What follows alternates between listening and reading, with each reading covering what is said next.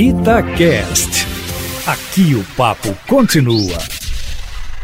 Quando se fala em CPI, o que se diz é que a gente sabe como ela começa, mas nunca se sabe como ela termina. Mas no Brasil, você não deixa de ter razão. Quando se fala em CPI, fala-se também que ela pode acabar em pizza. Tomara que essa seja diferente, mas não é difícil que isso possa acontecer, a começar pelo argumento do presidente do Senado, Rodrigo Pacheco, que acha que este não é o momento de se falar em CPI e que a considera inoportuna. Ora, inoportuna para o governo. São todas as comissões parlamentares de inquérito que se instalam para apurar onde os governos erram, sobretudo quando se tem uma pandemia inteiramente fora de controle como essa, que já matou mais de 330 mil pessoas e mata cerca de 4 mil pessoas por dia, a despeito de ontem o Supremo Tribunal Federal ter decidido que cabe sim aos governadores e prefeitos, como também ao presidente da República, tomar decisões nas suas áreas de atuação. E olha aí o exemplo de Araraquara,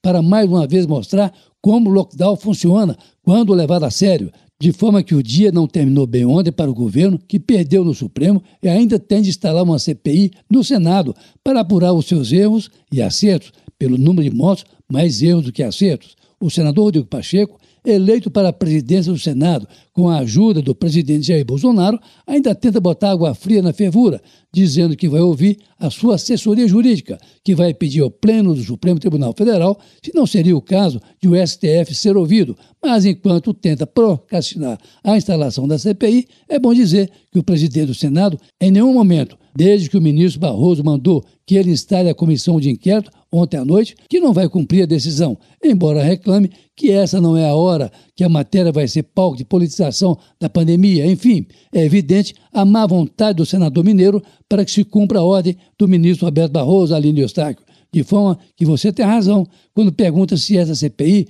também não pode acabar em pizza. Pode, tem todos os ingredientes para isso, incluindo farinha de trigo, queijo, massa de tomate e a boa vontade do presidente do Senado, que, vale repetir, não disse que não vai cumprir a decisão do ministro Barroso, mas contra ela levanta um sem número de argumentos, embora ele faça parte de uma comissão criada exatamente para que se dê de forma efetiva o combate à pandemia. Comissão essa que, como tantas, não avançou um passo sequer, a não ser na possibilidade de empresas comprarem o imunizante, deixando uma parte para o SUS.